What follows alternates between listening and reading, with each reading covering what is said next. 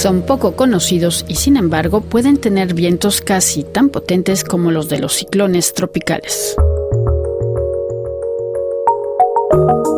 Los ciclones árticos son un fenómeno meteorológico poco conocido, se forman en el Polo Norte y pueden ser de gran escala, tener un diámetro de miles de kilómetros y persistir varias semanas. No se sabe si surgen al derretirse el hielo marino en verano o si, por el contrario, el hielo marino se derrite cuando estos ciclones aparecen.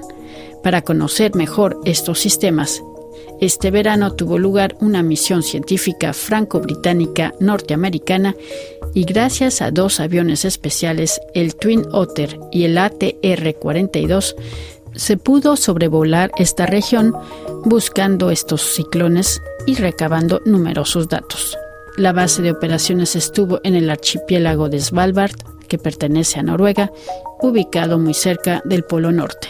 Entre los científicos que participaron en este proyecto está Óscar Martínez Alvarado, investigador en el Centro Nacional de Ciencias Atmosféricas del Reino Unido de la Universidad de Reading. Bueno, pues la, misión consiste en utilizar dos aviones de investigación, uno manejado por el equipo británico y uno por el equipo francés. Y la idea es investigar cómo, cómo es que se desarrollan los ciclones árticos. Ciclones árticos son diferentes a los ciclones de las de latitudes medias, que son los que pasan normalmente sobre Europa y el Reino Unido. Los ciclones árticos son son diferentes, son más grandes, pueden vivir mucho más tiempo y no sabemos mucho sobre ellos, es lo más, es quizás lo más importante de la misión. Entonces es como para conocer, digamos, un, misterio que podemos decir, no, estos ciclones árticos, estamos hablando de que, bueno, hay, me imagino, en el Polo Norte y en el Polo Sur, pero esta misión en particular es en el Océano Ártico, ¿no? En el Polo Norte, ¿verdad? Así es, es en el, es en el Ártico. Las condiciones en, el Ártico y, el, y, la, Antártida son, son de hecho diferentes. En la, Antártida el, hielo es, es, mucho más permanente que en, el Ártico. En el Ártico está sujeto a, variaciones de, las estaciones y precisamente en el verano se, va reduciendo el, el, hielo y cambian las condiciones ambientales. Eso tiene repercusiones sobre el tipo de ciclones que se pueden desarrollar y los ciclones también tienen repercusiones sobre la configuración del, hielo sobre el océano. Y eso es lo que queremos, precisamente lo que queremos investigar, cuál es, cuál es esa interacción entre, entre la superficie y la atmósfera. Es, decir, que como aquí precisamente lo que le llaman el hielo marino o la banquisa, hay más modificaciones, es decir, no se derrite, etcétera. Hay estos cambios y se provocan estas nubes, estos ciclones inmensos, ¿no? Háblenos un poco de estos ciclones árticos que también tiene otros nombres, ¿verdad? Nube en coma o huracán. ¿Qué, qué son estas mm, depresiones y por qué son tan importantes para pues saber más de ellas? Bueno, Sí, precisamente eh, son diferentes tipos. Los, huracanes ocurren en los trópicos, cerca, de, cerca del Ecuador. Las nubes en coma son los que, los que podríamos encontrar en las, en las latitudes medias, como Europa y los Estados Unidos, digamos. Y los ciclones árticos son los que ocurren, ocurren cerca de los polos, bueno, en este caso del, del Polo Norte. Eh, los tres tienen características diferentes porque los mecanismos que los mueven son diferentes. En los trópicos lo que influye más es la convección, el, aire húmedo elevándose y produciendo lluvia. En las latitudes medias es, digamos, una combinación de la rotación de la Tierra y la convección. Y en los polos, que es donde en lo que estamos en los que estamos interesados en este proyecto, el efecto más importante es la rotación de la Tierra. Y ese efecto hace que, bueno, rotación de la Tierra y la irradiación solar también. Esta combinación hace que los ciclones en el Ártico duren muchísimo más que lo que duran en, los, en otras latitudes. estamos hablando de ciclones que duran de, días a semanas, quizá hasta meses. Precisamente el, último, bueno, la, campaña de campo ya terminó, pero el último, en la última parte teníamos, eh, pudimos ver un, ciclón que, que ha estado presente desde hace dos o tres semanas, moviéndose lentamente sobre el Ártico pero permaneciendo siempre ahí, influyendo lo que está pasando en la superficie y sobre todo sobre el, el hielo marino.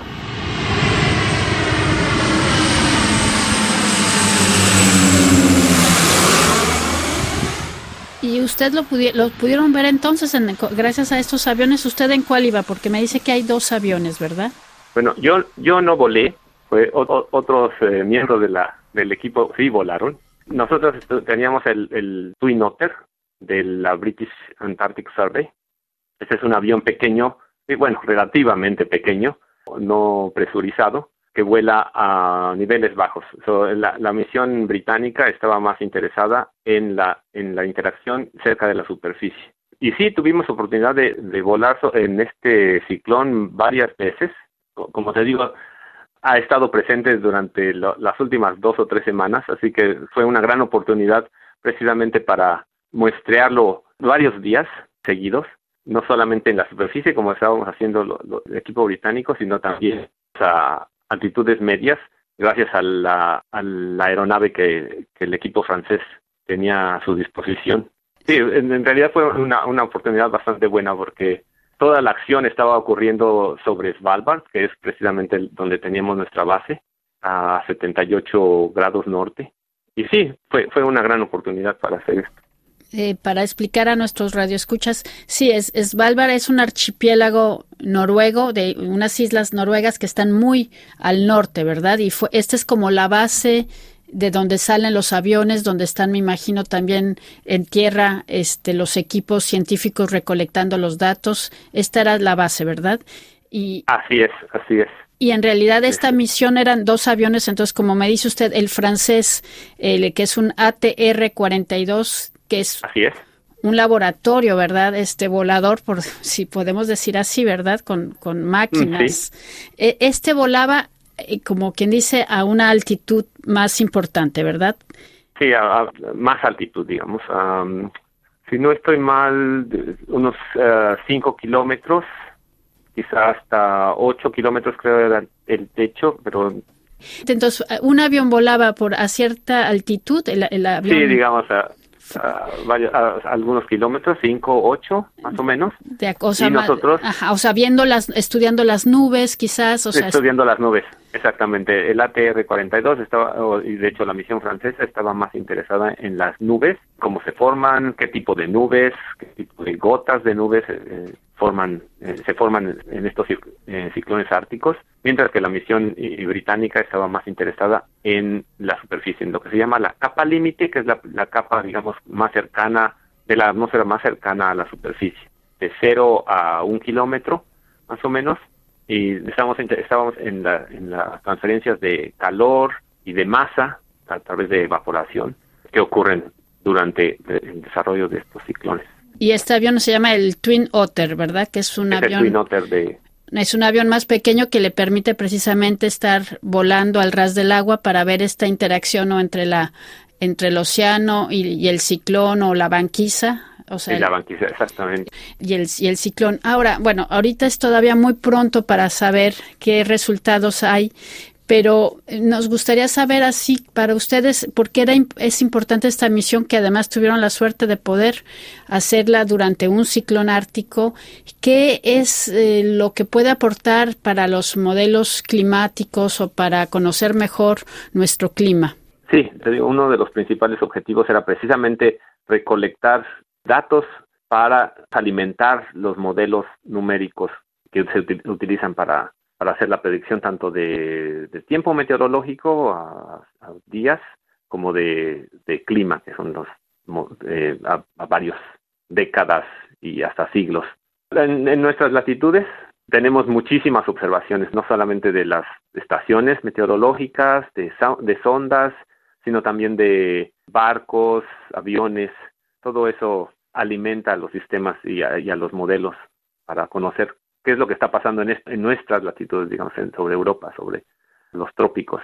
Pero en, el Ártico se tiene muchísimo menos, casi no hay observaciones. Hay observaciones, por ejemplo, de satélite, pero, pero en comparación son mínimas esas, esas observaciones. Entonces era, es importante ir y tratar de, de medir, de observar lo que está pasando directamente para poder desarrollar los modelos, para desarrollarlos, para um, obtener una, una mejor representación de la atmósfera en el Ártico y también para comparar si, si nuestros modelos están, qué tan bien estamos, este, lo estamos haciendo, digamos. Bueno, y una pregunta que muchos se, se harán también es, ¿se puede volar con un avión dentro de un ciclón? Ah, bueno, esa es, esa es una muy, muy buena pregunta. Sí se puede, obviamente los pilotos, los pilotos de estos aviones son, tienen muchísima experiencia para hacer este, este tipo de, vuelos. Y una de las restricciones en el caso de los ciclones árticos y, y, más en el caso del Twin Otter era que como queríamos, teníamos que volar cerca de la superficie, las condiciones de visibilidad tenían que ser óptimas, porque es muy fácil confundir el hielo con las nubes. Entonces la, visibilidad tenía que ser óptima para poder, para que los pilotos estuvieran seguros dónde, dónde empezaba la superficie y dónde estaba la, eh, la atmósfera. Así que esa fue una de las restricciones que tuvimos siempre. Em, teníamos que buscar los momentos donde la nubosidad fuera mínima para poder hacer nuestras recolectar datos cerca de la superficie. Si las condiciones no eran óptimas, podíamos volar un poco más alto, digamos, pero no era, no era, no era exactamente lo que queríamos hacer, pero, pero también podíamos hacerlo. Muy bien, y ya para terminar, este Oscar, eh, estos ciclones árticos es que la composición de sus nubes es diferente. ¿Se puede decir que también hay hielo o agua dentro de las nubes?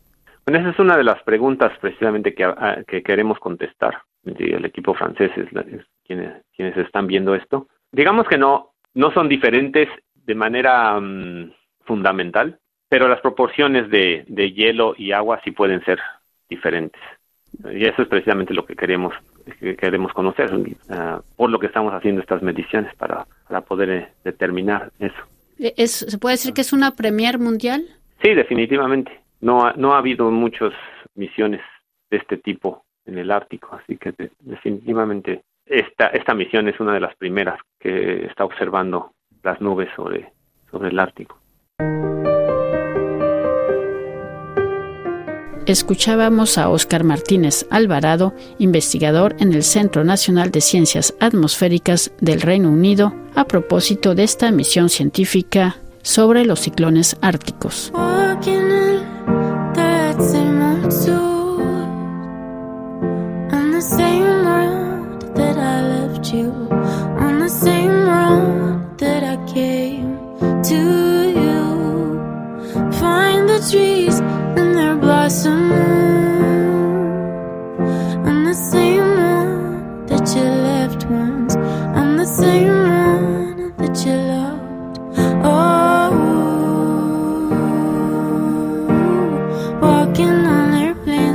crashing on clouds like we do.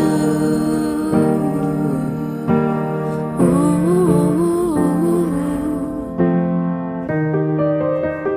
Hold me back. Hold me back. Hold me back.